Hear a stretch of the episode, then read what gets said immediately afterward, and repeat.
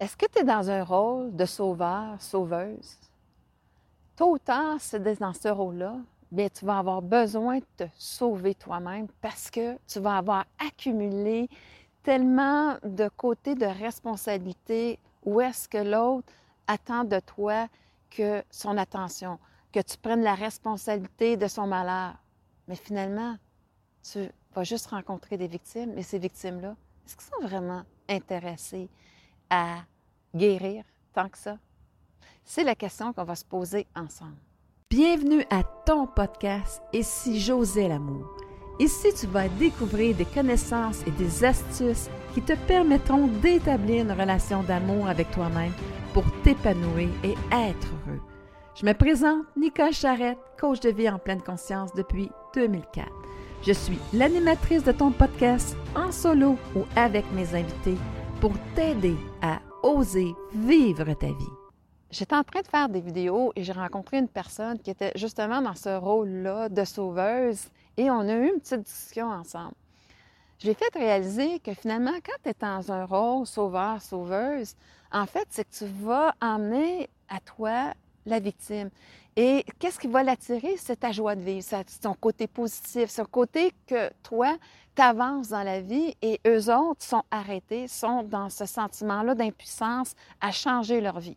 Alors, tu deviens une personne très intéressante pour eux, mais en même temps, qu'est-ce qui est plus intéressant? C'est pas en tant que tel ton énergie. Ce qui est plus intéressant, c'est l'attention, ton côté empathique qu'ils ont besoin. Parce que le premier besoin d'une personne, c'est se sentir important. Donc, ils accordent beaucoup d'importance à leur histoire personnelle, les victimes. Et là, à ce moment-là, bien, écoute-moi. Écoute-moi, puis ils vont juste tant justifier qu'ils restent là parce qu'ils ont vécu telle et telle chose dans leur vie. Et toi, bien, en tant que sauveur, tu vas essayer de leur aider. Tu vas essayer de faire en sorte qu'ils s'en sortent. Et tu vas faire en sorte que tu vas t'épuiser parce qu'en même temps, ce c'est pas vraiment ça qu'ils veulent se mettre en action. Tout ce qu'ils ont besoin, c'est encore ce sentiment-là de base, de pouvoir se dire, de pouvoir avoir le sentiment que quelqu'un les fait sentir importants parce qu'ils ont ton attention. Alors, à ce moment-là, ben, tu vois bien que ça ne pourra pas aller dans un endroit où est-ce que ça va être évolutif pour toi et pour l'autre. L'autre a à prendre sa responsabilité quand tu es dans ce rôle-là de pouvoir utiliser tes habiletés, ton autonomie, ton côté débrouillard, ton côté de passer en avant et que l'on veut passer en avant, ça devient excessivement utile à l'autre, ces côtés-là, parce que tu les permets de réaliser, de leur montrer comment faire. Et là, à ce moment-là, ces gens-là vont s'épanouir. Mais ce pas des victimes à ce moment-là. C'est des personnes que ils veulent, mais il y a un côté qu'ils ne savent pas comment et tu viens leur montrer comment faire, comme un père qui apprend à son enfant à pêcher au lieu de dire, regarde quel bon pêcheur que je suis.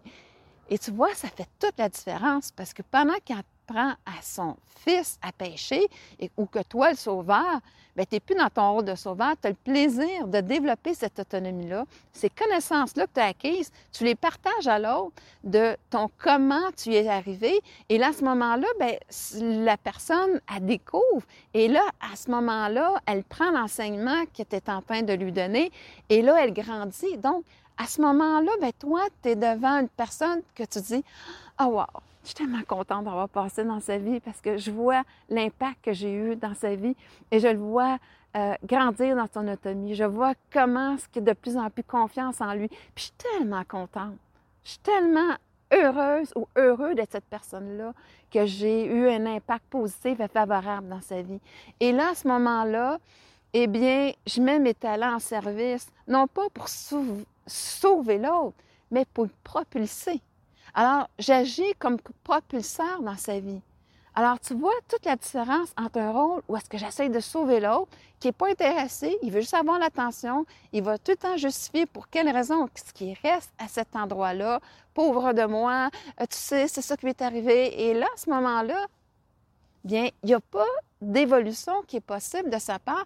Et toi, eh bien, la vie va dire, hum, attention, attention, parce que là, tu veux être aimé par l'autre, tu veux avoir droit au bonheur en disant, ben si l'autre arrive à être heureux, bien moi aussi je vais avoir droit au bonheur. Attention, tu l'as eu faux.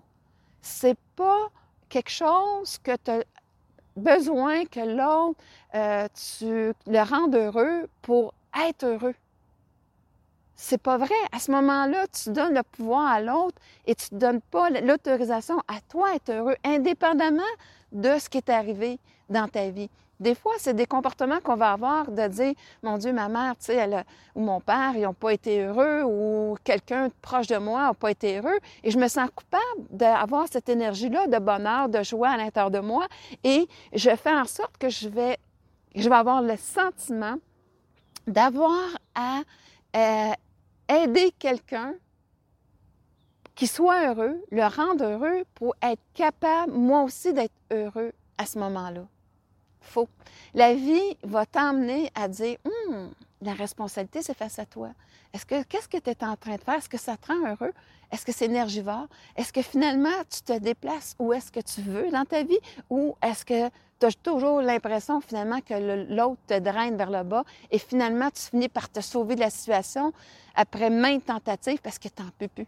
T'en peux plus, tu te reconnais plus. Euh, des fois même, tu peux arriver à être en colère parce que l'autre, finalement, euh, il bouge pas et là, tu en veux de pas bouger.